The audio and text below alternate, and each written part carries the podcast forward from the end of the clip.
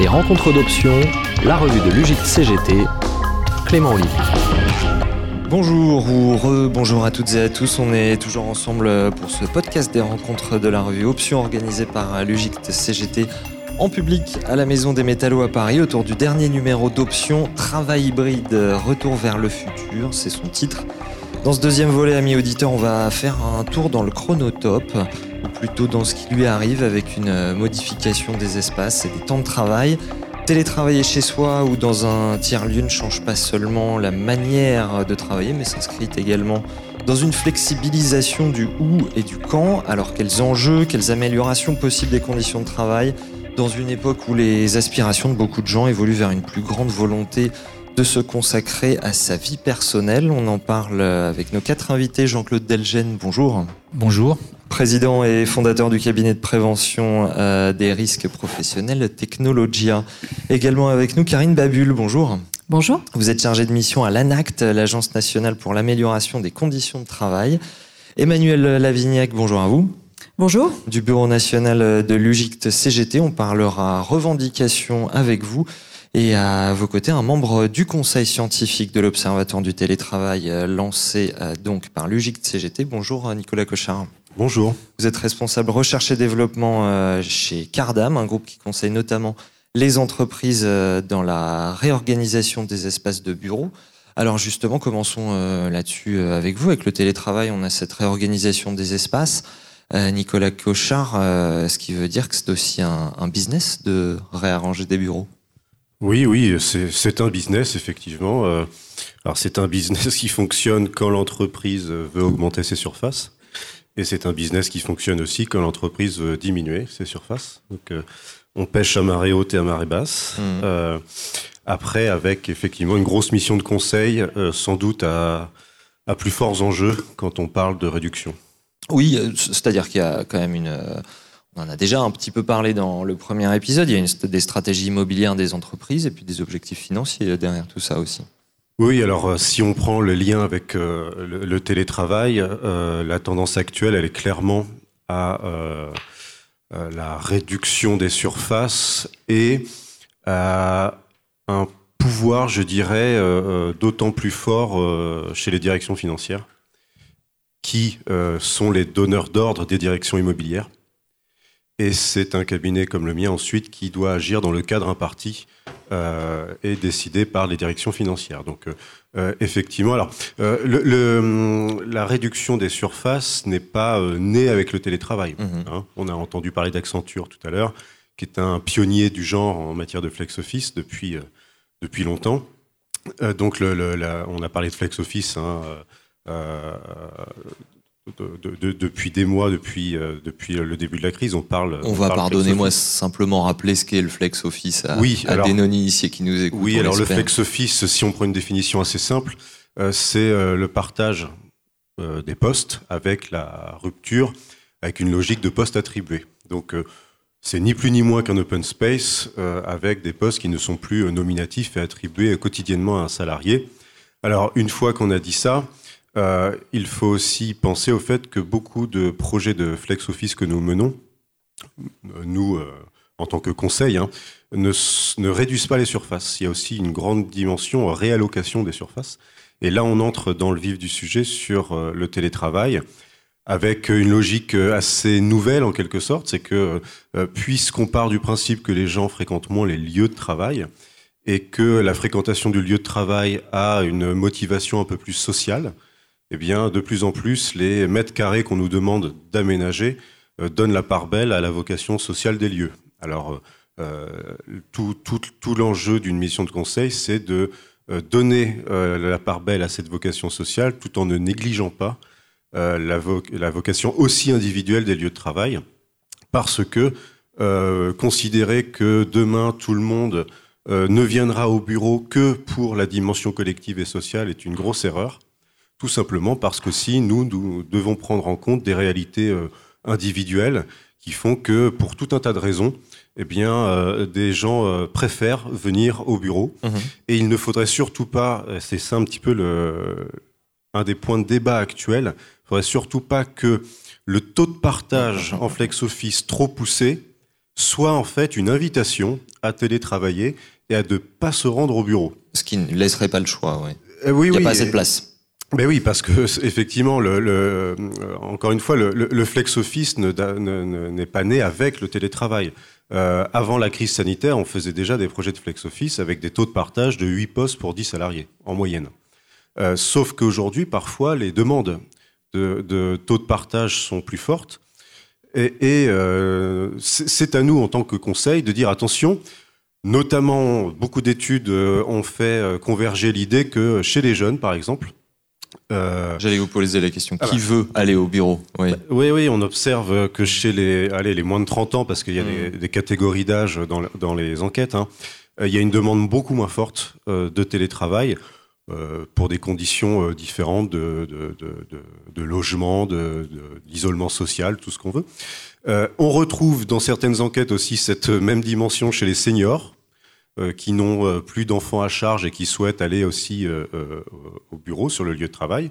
Et puis quand on relie les deux, on s'aperçoit que c'est peut-être pas une mauvaise chose que les seniors et les juniors euh, se parlent pour des raisons de formation, de communication et de faire grandir tout le monde. Quoi. Donc euh, euh, euh, l'enjeu actuel euh, en matière d'immobilier d'entreprise, il est euh, de parfois porter un conseil sur la mise en garde euh, du cadre imparti par les directions financières qui parfois veulent pousser un peu le curseur très loin, à nous de dire attention, euh, euh, la dimension immobilière d'un projet d'entreprise, elle se réduit pas à un tableau Excel. Parce qu'il y a des coûts induits qui sont peu quantifiables, qui sont difficilement quantifiables, mais qui existent réellement et qui sont, dans la recherche académique, complètement prouvés. hein. Un dernier mot avant de passer la parole à vos voisins sur ce qui est quantifiable. Un mot sur les euh, ratios entre le nombre de postes et le nombre de salariés. Est-ce que qu'est-ce qu'on sait de ça? Alors, avant crise, euh, quand on avait un projet de flex office à mener, c'était donc en, en moyenne en France, euh, en rappelant que c'était 13-14% des salariés de bureau qui étaient en flex office avant la crise sanitaire à peu près. hein. Euh, 8 postes pour 10 salariés. Aujourd'hui, euh, 6-7, hein, plutôt 7 d'ailleurs. Donc le ratio, il n'a pas énormément changé, hein, mais on a eu euh, une demande il y a quelques mois à 0,4. Et cette demande, euh, on a préféré ne pas l'accompagner parce que 4 postes pour 10 salariés, dans les conditions de travail que nous avions observées dans cette entreprise, nous paraissaient être euh, bah, voués à l'échec.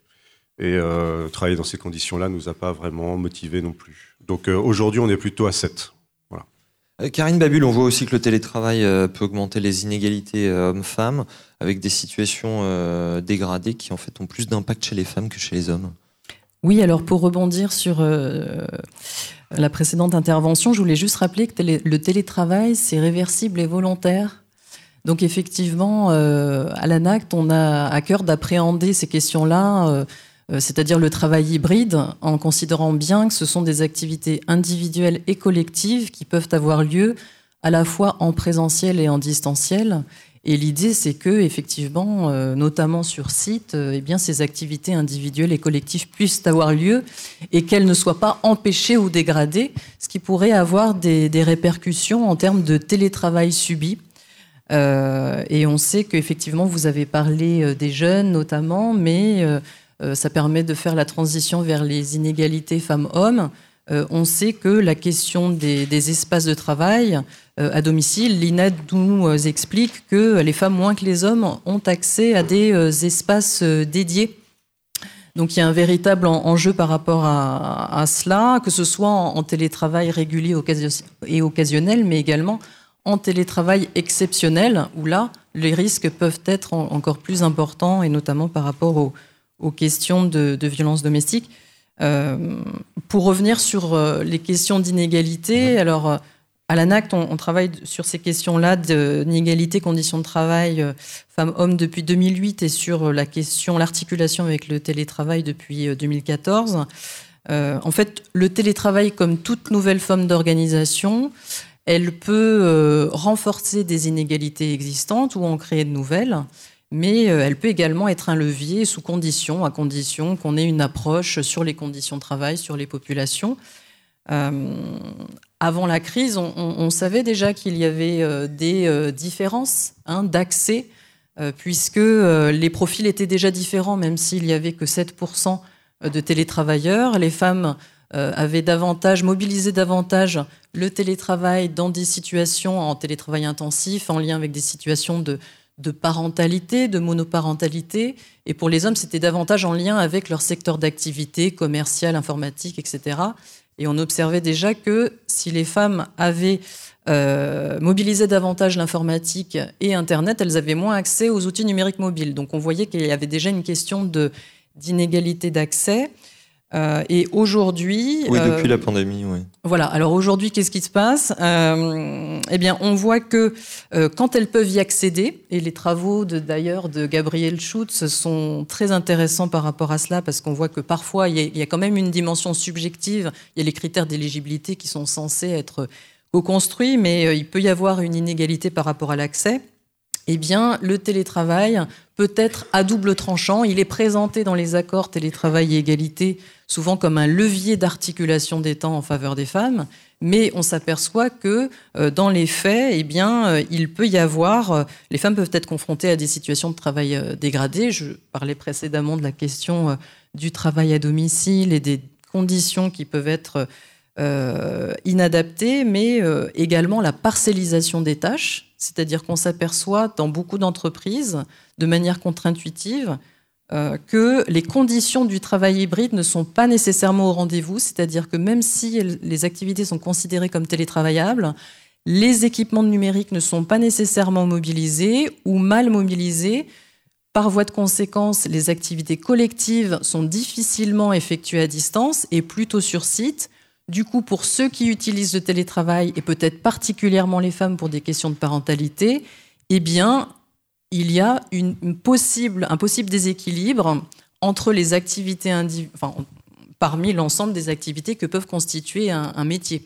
C'est-à-dire qu'elle peut-être potentiellement euh, davantage d'activités individuelles et moins d'activités euh, collectives, ce qui peut avoir des euh, répercussions, des, tensions dans, le collectif. Et ces aspects-là, si on ne les considère pas, si on ne les attrape pas, notamment avec le manager, et nous on accompagne les managers pour cela, notamment à animer des espaces de discussion, on ne voit pas ce réel des conditions de travail hybride. Alors, il y a aussi d'autres éléments que euh, les études, notamment la DARES, commencent à, mettre en évidence, hein, comme les risques liés à, l'isolement, à la surconnexion, euh, aux violences euh, domestiques mhm. et également potentiellement des effets sur les parcours, éloignement, dans une culture du présentéisme, potentiellement des répercussions également en termes de parcours professionnel. Il faut expliciter sur les violences domestiques, c'est-à-dire que quand vous êtes victime de violences domestiques, euh, le domicile devient votre lieu de travail. Tout à fait. Depuis la Convention 190 de l'OIT, euh, que euh, les gouvernements sont censés intégrer dans, leur cadre, eh bien, ces dimensions-là, qui jusqu'à présent étaient de l'ordre de la sphère intime, eh bien, en télétravail, en travail hybride, devient une violence à considérer. et l'employeur doit mettre en place des mesures pour préserver euh, les femmes et les hommes de ces euh, violences-là, et à plus forte raison euh, en situation de télétravail exceptionnel, puisqu'on a vu aussi pendant cette période que eh bien, ces violences-là ont, augmenté. Emmanuel Lavignac, on vous entendra un tout petit peu plus tard sur les revendications de la CGT, sur les questions de temps de travail également. Peut-être rebondir d'abord sur ces questions d'inégalité homme-femme ça repose en fait une euh, vieille question qui est celle de la double journée de travail. Oui, tout à fait, parce que euh, avec euh, le télétravail ou le travail hybride, finalement, c'est une organisation de travail où on est à moitié à la maison, à moitié travail, à moitié vie privée. Et pour revenir sur le flex office juste avant, l'inverse, c'est par contre au travail, on a aussi une tendance à dire que le travail doit devenir un peu la maison. On est un peu half work, half homme. Ça, c'est depuis un, petit moment. Et ce mélange vie privée, euh, vie, euh, vie professionnelle, qui, qui est une forme d'organisation qui, je pense, va se développer quand même à l'avenir et dans, dans ce siècle, euh, pour les femmes, c'est un vrai problème parce que déjà, la vie privée, c'est d'abord majoritairement la charge familiale. Donc quand vous êtes à la maison et que à la fois vous travaillez, sachant que vous avez un pourcentage de tâches familiales bien supérieur à votre conjoint, eh ben ça, ça ne ça ne ne réduit pas votre charge familiale du tout, bien au contraire. Donc nous, ce qu'on a comme remontée euh, des entreprises où ça se passe, c'est que très très souvent les femmes qui font du télétravail, ben, par exemple, ne prennent pas de pause entre midi et deux parce que mmh. déjà, euh, soit elles font à manger aussi pour les enfants. Bon, ça a été vécu dans le Covid, mais c'est encore euh, vivant aujourd'hui. Donc oui, il y, a un vrai souci sur ça, sur ce partage de temps de travail. C'était ce, slogan féministe des années 70 dont on, se souvient, travailleurs de tous les pays, qui lavent vos chaussettes. Là, c'est télétravailleurs de tous les pays qui lavent vos chaussettes. Euh, une réponse euh, de Jean-Claude Delgène. Alors bon, deux choses. Hein. moi, je parle en fait euh, sur la question du télétravail. Je parle de, plusieurs points au départ qu'il faut intégrer. La première chose, c'est que c'est une revendication de la part des salariés. C'est une revendication, mais qui ne doit pas conduire, je dirais, à un désastre. Et le désastre, il faut faire attention, on peut très vite le vivre. Il y a une question euh, donc de prudence dans la euh, dans l'organisation, dans la euh, négociation des accords, dans la mise en place de la prévention, parce que on l'a vu ce matin, c'était dit à de nombreuses reprises, le télétravail s'accompagne d'un certain nombre de risques, disons, qui sont importants. Alors, par exemple, je prends le risque sur la délocalisation. La délocalisation, il faut absolument pas la sous-estimer. Alors, Aujourd'hui, si on prend les travaux, par exemple, de Mood Elmoud, qui est un économiste, qui est d'ailleurs président de l'Université de Dauphine aujourd'hui, qui a beaucoup travaillé sur les délocalisations, il montre bien que la délocalisation a surtout concerné des problèmes, des problématiques industrielles. Aujourd'hui, la délocalisation avec le télétravail peut concerner des petites boîtes. Moi, j'ai connu, par exemple, dernièrement une entreprise, une petite boîte de, je dirais, de comptabilité. Euh, le, le dirigeant expert comptable était d'origine marocaine. Durant le Covid, euh, je donne un exemple parce que ça permet de se, visualiser. Hein. Durant le Covid, il est, allé donc euh, chez lui au Maroc, euh, à, Rabat, pour s'isoler. Il a découvert qu'il pouvait effectivement aussi s'organiser de telle manière d'avoir une certaine activité, je dirais, là-bas. Sa boîte qui comptait une quinzaine de salariés, aujourd'hui, ben, il y en a sept qui sont au Maroc, il y en a sept qui sont en France. Donc, ce qu'il faut comprendre, c'est qu'on a dans notre pays 78% des salariés qui sont dans des boîtes de moins de 250 salariés, 78 moins de 250 salariés, et que ces entreprises-là, elles peuvent être touchées par une délocalisation. Notre structure économique est surtout une, économie de service, hein, puisque euh, depuis 82, on a chuté en matière d'industrie. On est aujourd'hui globalement, même si on rajoute euh, la logistique, à peu près à 17% de euh, d'industrie. Donc on est vraiment dans une situation où on peut voir filer un grand nombre d'emplois dans d'autres zones. Donc ça, c'est un premier, un premier risque que je voulais donner. Deuxième aspect, si vous me permettez de répondre sur la question de la productivité. Ah, je vous en prie. Bah, je pense qu'on est, c'est encore vraiment trop tôt pour mesurer les effets sur la productivité, parce que bon, euh, globalement, on est à deux ans. Bon, en termes, moi, je suis économiste de formation, hein. donc euh, on voit bien que on est rentré dans ce monde du télétravail par effraction en France. Bon, euh, globalement, on était très en retard sur des pays comme l'Allemagne, la Suède. L'Allemagne, la Suède étaient euh, la, Finlande était à 32% de télétravailleurs avant, avant l'ère Covid. Nous, on, était à 7. On est passé donc globalement à un tiers des, des actifs. Ceci dit, c'est encore trop tôt pour mesurer. On sait aujourd'hui, et toutes les études le montrent, que le télétravail a une incidence particulièrement importante sur tout ce qui est informel tout ce qui est échange informel, tout ce qui est intelligence collective. L'intelligence collective, je ne sais pas si vous savez ce que c'est, mais globalement, vous avez un groupe d'individus. L'intelligence collective, ce n'est pas l'addition de chacune des intelligences personnelles, c'est la combinaison, euh, euh, je dirais, le maillage de toutes ces intelligences qui permet d'avoir une intelligence euh, au carré ou au cube, si vous préférez. Personne ne sait tout, mais chacun sait quelque chose. C'est voilà. ça qu'on l'a Et donc, l'intelligence collective, elle fonctionne d'autant plus que les gens sont en présentiel. J'ai pas le temps de trop développer, mais peut-être il y aura des questions là-dessus. Elle fonctionne d'autant plus qu'il y a des nombre de femmes dans le groupe de travail. Hein, si vous avez effectivement un grand nombre de femmes dans le groupe de travail, l'intelligence collective est plus importante. On y reviendra peut-être. Et on voit aujourd'hui qu'avec le télétravail, eh bien l'intelligence collective, elle est en recul. C'est ce qui explique d'ailleurs, je termine là-dessus, le revirement des sociétés, les GAFAM euh, aux États-Unis, qui étaient toutes très volontaires pour aller vers le télétravail au départ et qui ont fait machine arrière parce qu'elles se sont aperçues tout simplement qu'elles perdaient en création de valeur ajoutée. Dernière chose, aujourd'hui, il faut vraiment se, se poser la question, la question de la solidarité. Euh, donc, dans, dans, notre, dans notre société, bah, vous avez effectivement euh, des dominants, comme ça, ou des oppresseurs. Bon, et vous avez ceux qui sont obligés de vendre leur force de travail. Et ça, ça passe aujourd'hui, y compris euh, la résistance des individus passe par le fait que les individus peuvent travailler en commun. Je me suis occupé, par exemple, de l'affaire euh, Veolia, euh, Veolia Suez l'an dernier. Quand j'ai travaillé pratiquement un an sur cette OPA hostile, j'avais été choisi par les 25 000 salariés de Suez pour résister à l'OPA de Veolia. Eh bien, quand j'ai allé là-bas à la Défense, il y avait 10% des salariés qui étaient présents.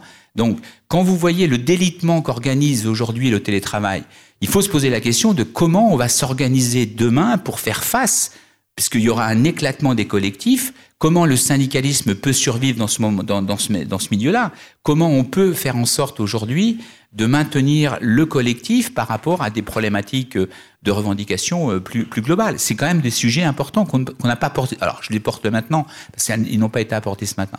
Enfin, dernière chose, euh, la question essentielle, c'est celle de la prévention. Comment on se met en mouvement tous ensemble pour, à travers des accords, à travers des, je dirais, des, je dirais des, questions à mettre en débat, organiser au mieux la prévention pour éviter, je dirais, des impacts sur la santé. Un seul, un seul, un seul chiffre. Il y a eu des études qui ont été menées sur euh, les effets euh, du télétravail massif pour la population. On s'aperçoit, il y a des études ophtalmologiques qui montrent qu'en fait, dans 30 ans, 50% de la population sera myope. 50% de la population myope. Vous voyez ce que ça veut dire? Donc, euh, alors la myopie, on peut se dire c'est pas grave, sauf que la myopie c'est la première source de cécité.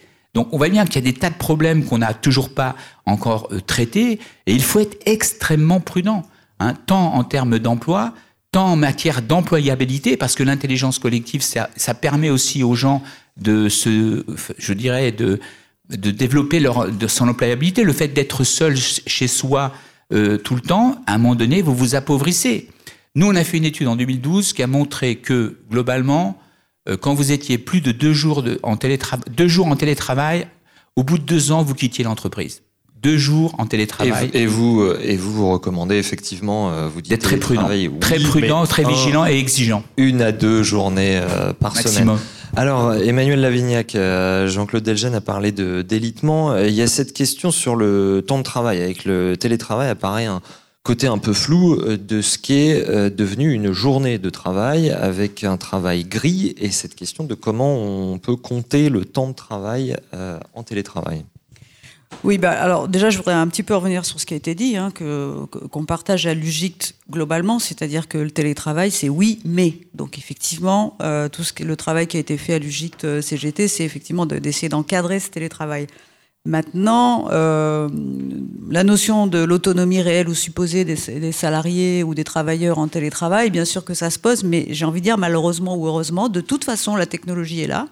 Et l'organisation du travail, il y a longtemps qu'on a déjà basculé dans quelque chose qui n'est plus le travail sur site classique.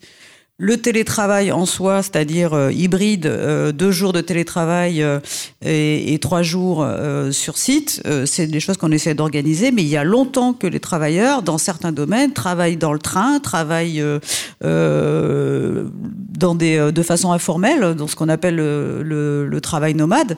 Donc en fait, quand on parle de non-productivité et aussi d'intelligence collective qui sera en recul, je pense quand même qu'il faut, là aussi, il faut avoir un peu plus justement de recul. Hein. On le disait tout à l'heure sur la productivité, peut-être qu'il n'y en aura pas, peut-être qu'il y en a, mais je crois qu'il faut attendre un petit peu parce que c'est une organisation qui, même si elle existe depuis longtemps, euh, euh, le collectif travail a besoin de, étant habitué à travailler sur site, à s'adapter à ces formes-là aussi. C'est vrai que c'est pas évident, et on l'a vu pendant le Covid, de se retrouver chez soi et tout d'un coup de se mettre à télétravailler H24. Donc là, évidemment, c'était euh, franchement l'horreur, je pense.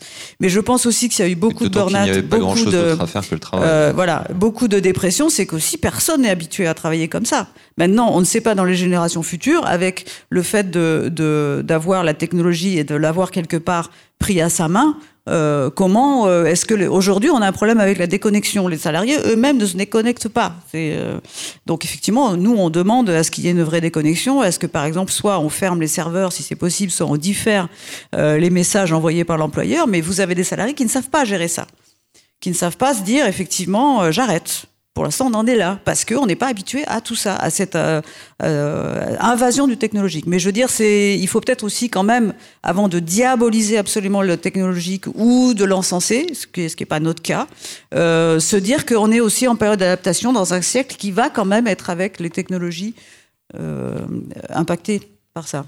Une confusion entre le temps personnel, le temps professionnel et un glissement pour tirer le fil de ce que vous disiez vers une espèce de forfait jour un peu gris. Oui, alors du côté patronal, euh, donc tout à l'heure on parlait de l'immobilier, de l'espace. Donc effectivement, du côté de l'espace, il se passe des choses. On sait qu'à la défense, par exemple, aujourd'hui, euh, le, symbole de la défense, qui était quand même les grandes tours et avec tous les salariés qui vont en présentiel sur des tours de 20 étages, est en train de disparaître.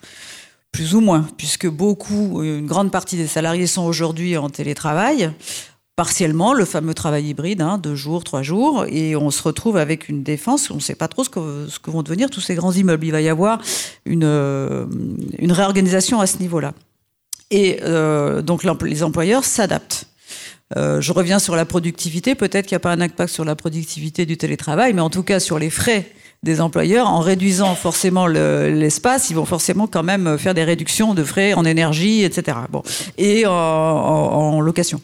Euh, mais il y a aussi, il y a aussi effectivement une, euh, par rapport au temps de travail, puisque là on est en train de tout changer, euh, la notion d'étendre le forfait jour, qui existe déjà dans, dans beaucoup de, de secteurs, notamment et qui touche l'encadrement dans le secteur des sociétés d'études et des ESN, euh, e c'est-à-dire les, sociétés numériques, c'est déjà euh, pour l'encadrement, euh, vous avez trois types, deux types de forfaits, etc. Et là, on voit bien que le prétexte du télétravail, qui est à la fois un prétexte pour réorganiser l'espace en, en, augmentant le nombre de flex office, et aussi le fait d'essayer de mettre les gens tous en forfait jour, en disant vous avez une certaine autonomie, donc effectivement, on va pas vous payer forcément, on va pas compter votre temps à l'heure, on va, on va faire un forfait en disant comme ça, vous, euh, moi je me fiche de savoir en combien de temps vous avez, euh, euh, vous allez mettre pour faire, pour réaliser le projet que je vous demande. donc vous êtes autonome et je vous donne un forfait, donc un salaire qui, et forcément ça réduit le coût horaire en fait. Donc ça c'est des choses qu'on constate.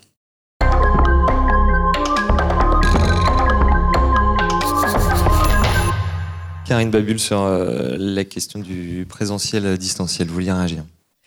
Oui, je, voulais juste rebondir euh, en exprimant que dans le réseau Anactaract, effectivement, on fait l'hypothèse que le télétravail, le travail hybride, peut être un levier euh, pour articuler temps de travail, temps de hors travail.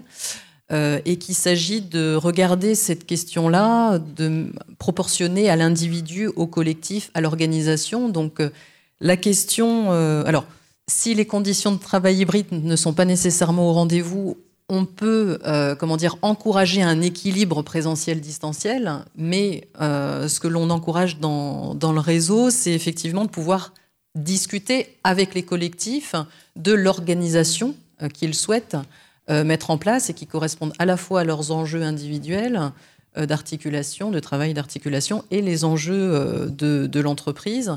Et, notamment en mobilisant, donc, comme je le disais tout à l'heure, les espaces de discussion où on, les accompagne pour que, ce qui est assez ambitieux, hein, analyser le travail, analyser qu'est-ce que c'est que le travail hybride, hein, dans ses différentes dimensions, quelles sont les problématiques qui peuvent être générées, euh, de manière à identifier les situations de problème et identifier des, pistes d'action. Et ça, c'est très ambitieux, puisque là, il est question de considérer euh, véritablement le travail réel.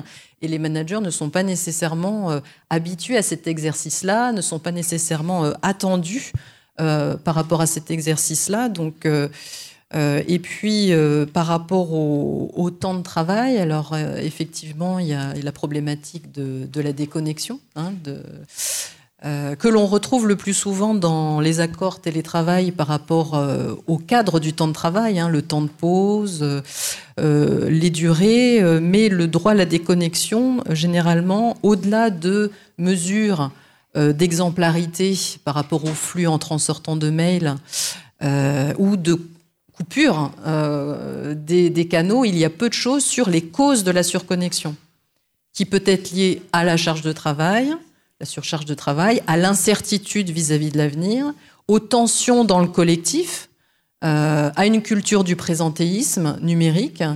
Donc il y a tous ces éléments-là qui ne sont généralement pas abordés. Le cause de surconnexion n'est pas abordé. Et aujourd'hui où on voit euh, fleurir des, euh, de nouvelles formes de temps de travail de type 4 jours par semaine, on peut peut-être poser le potentiel risque de cette question de la surconnexion, avoir ce point de vigilance-là.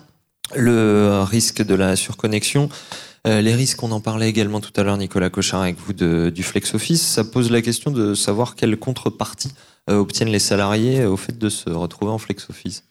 Oui, oui, le, l'enjeu du sujet euh, d'aménagement d'espace de travail, c'est d'essayer de trouver les équilibres entre euh, pertes et gains. C'est-à-dire que quand on parle de flex office, notamment, la plupart euh, des, salariés à qui on s'adresse identifient bien les pertes au départ, sans identifier les gains qu'il va y avoir ensuite.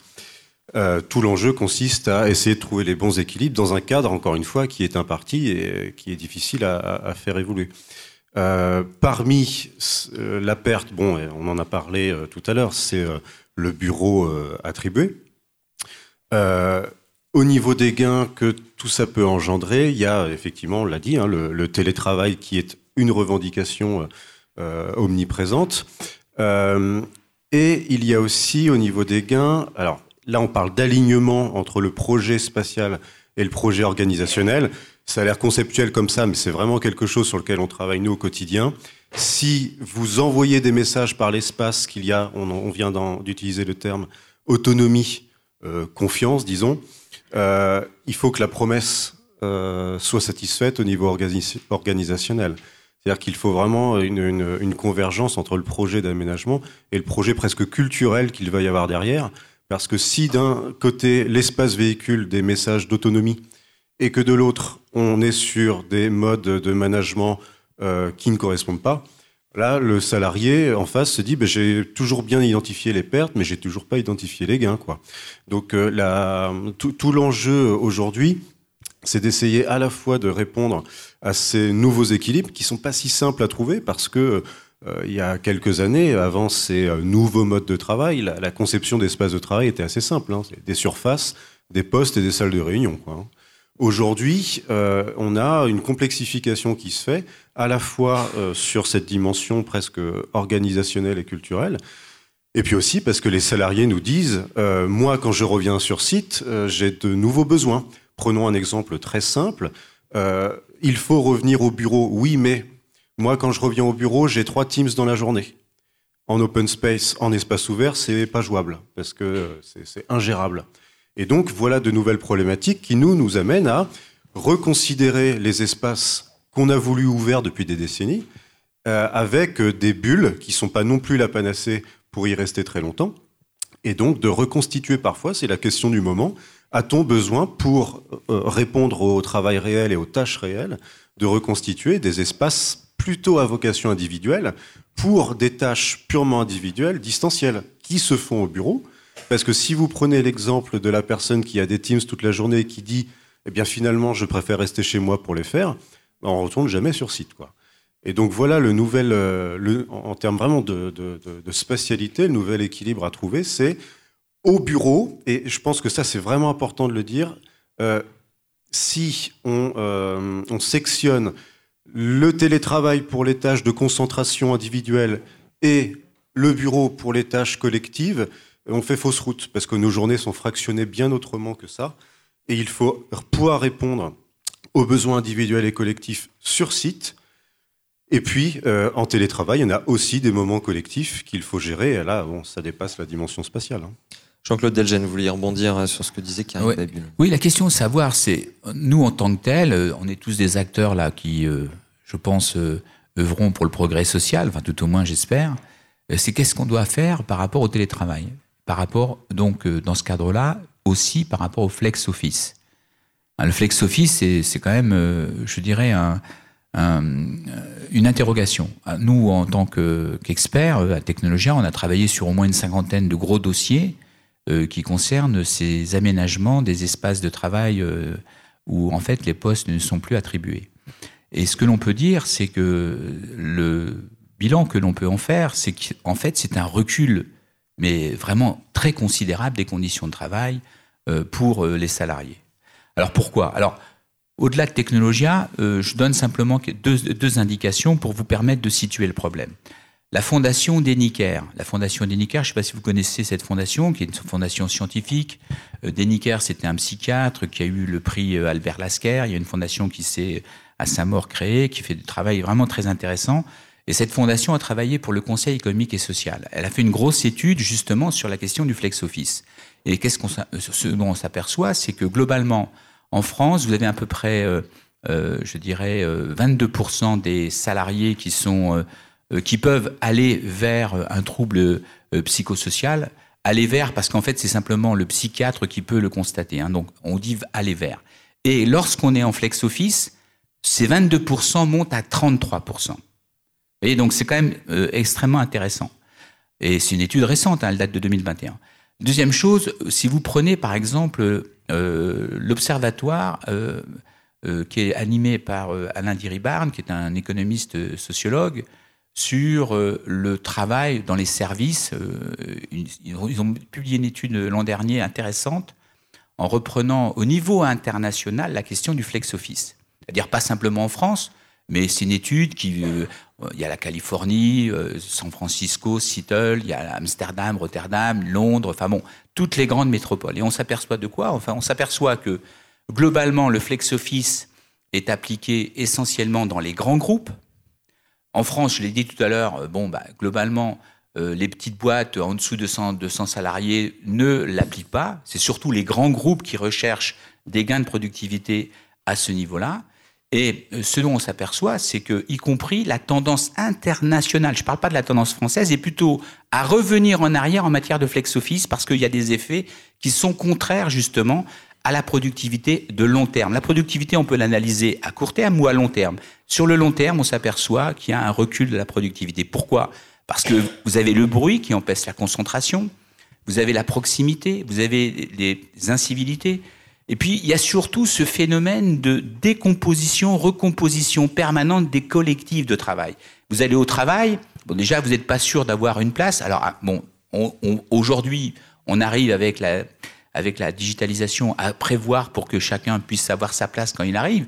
Mais moi, j'ai vu des situations, y compris à la défense, où des gens étaient obligés de venir euh, pour des questions d'urgence de travail, de delivery, et où les gens travaillaient sur les, sur les escaliers. vous aviez un surnombre euh, intéressant. Alors, déjà, sur, le plan, je terminer sur le plan symbolique, ce qu'il faut comprendre sur le symbolique, quand vous n'avez pas de poste attribué, quelque part, c'est aussi très fort sur le plan symbolique. C'est-à-dire que quelque part, vous n'appartenez pas non plus à la société, quelque part. C'est volatile. Vous voyez, donc, donc toutes ces questions euh, en termes de santé sont bien présentes. Ces questions ont des incidences considérables et en clair, euh, il faut se poser la question de, la, de pousser à la généralisation du flex office. Moi, je suis vraiment contre. Ce qui marche très bien en termes de productivité, et c'est prouvé aujourd'hui, c'est des aménagements avec des bureaux collectifs 4-5 personnes et pas plus et non pas aller vers la généralisation du flex office où on détruit tous les collectifs. Les gens, ils aiment le travail, c'est très important dans nos vies. C'est ce qui nous permet, bien sûr, de gagner notre vie. Je termine là-dessus. Hein. C'est ce qui nous permet de gagner nos vies. C'est ce qui nous permet. C'est ce qui nous permet de nous créer une identité professionnelle, mais c'est ce qui nous permet d'être avec les autres. Donc, quand vous allez au travail, que vous ne reconnaissez plus les uns les autres, que ça bouge tout le temps, qu'il faut se réadapter, qu'il faut se réadapter au caractère de l'autre, etc., c'est très compliqué. Euh, Emmanuel Lavignac, euh, il est temps de conclure. Je voudrais quand même que vous nous disiez un mot euh, sur cet accord type que la CGT a créé. oui, bon, ben, donc effectivement, l'UGICT a créé un accord type à partir quand on s'est retrouvé dans en pleine crise sanitaire. Donc, on a construit un, accord collectivement avec le retour des, salariés, qui inclut que vous pourrez d'ailleurs retrouver sur le site de l'UGICT, hein, qui en général, on était déjà sur le travail hybride en fait, hein. c'est-à-dire avoir deux jours ou trois jours de travail euh, sur site ou deux jours en télétravail. On n'était pas sur un télétravail complet. Euh, donc voilà, et euh, je rejoins hein, le, le, débat. Il n'est pas en fait de dire tout du flex office. Hein. Personne n'est sur le flex office. je ne défends le flex office. Et le flex office a existé avant qu'on fasse du télétravail. Aujourd'hui, alors dans le secteur par exemple des, sociétés d'études, il y a plus de 80% des entreprises qui font du télétravail. Hein. Donc en fait, le flex office, c'est vraiment effectivement euh, le collectif dégradé pour nous. Hein. Je, je, suis euh, tout à mmh. fait d'accord avec ça, mais je répète, c'est pas tout à fait le sujet là, à mon avis. Hein. Euh, donc pour revenir sur l'accord type, on n'était pas euh, sur l'accord type, on parlait des tiers lieux aussi, euh, voir s'il fallait des tiers lieux, etc. Mais entre temps, ce qui a beaucoup évolué, on parlait des violences. cet accord type de l'UGIC a beaucoup influencé des entreprises qui s'en sont servies pour construire leurs, accords télétravail. Euh, mais euh, il y a un sujet qui revient pas encore suffisamment, c'est effectivement euh, les violences conjugales, les violences sexuelles des, des, femmes en télétravail, mais qu'on retrouve dans notre accord type et que je vous invite à aller voir.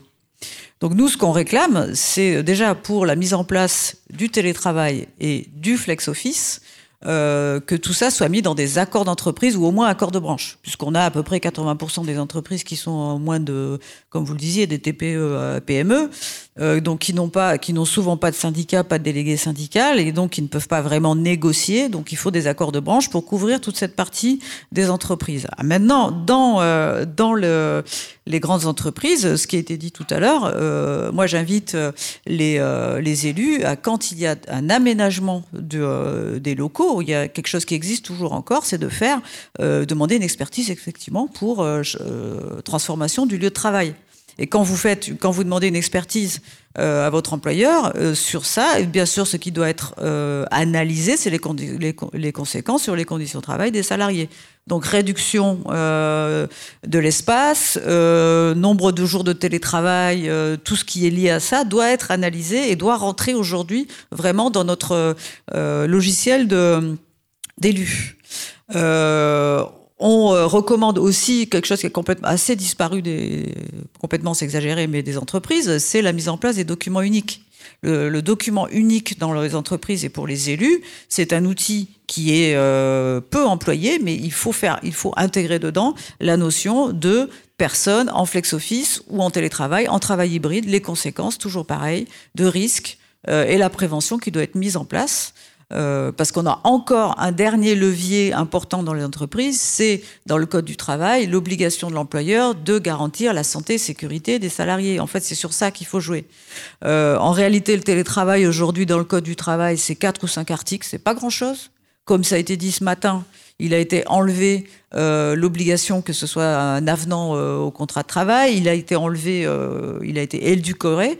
Mais il reste quelque chose qui inquiète encore les employeurs, c'est la santé-sécurité. Et quand je parle de santé-sécurité des salariés, il faut aussi, on en a beaucoup parlé, c'est un peu transverse dans tout ce qu'on vient de dire, c'est l'éclatement aujourd'hui du travail qui n'est pas que dû au flex office ou au télétravail, mais aussi avec les délocalisations, avec euh, le recours aux prestataires. Euh, donc on est sur un monde du travail éclaté. Donc de prendre en compte aussi les conditions de travail de tous salariés, euh, salariat et le rassembler. Donc nous, notre objectif aujourd'hui pour le, le syndicat, c'est essayer de, euh, j'ai envie de dire, de recoller les morceaux. et de retrouver du, du poids dans les entreprises, avoir une vraie influence. Karine Babulin, un oui. rapide mot pour finir.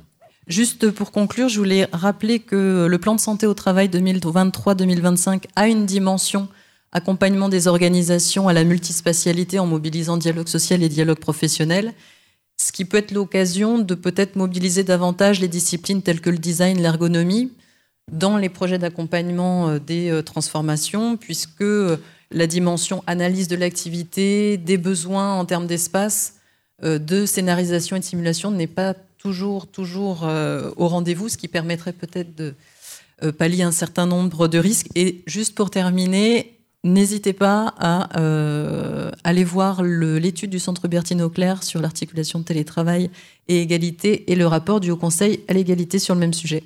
Et puis vous co-signez, Karine Babul, dans ce numéro d'option, un papier avec vos collègues Nicolas Cattel et Thierry Rousseau avec euh, aussi plus de préconisations. Un mot pour euh, finir, Nicolas Cochard. Oui, un mot pour revenir quand même sur une note optimiste. Euh, les projets de flex office qui fonctionnent et avec une satisfaction des salariés derrière, ils existent, ils sont nombreux. Des études académiques qui le prouvent, il y en a des dizaines.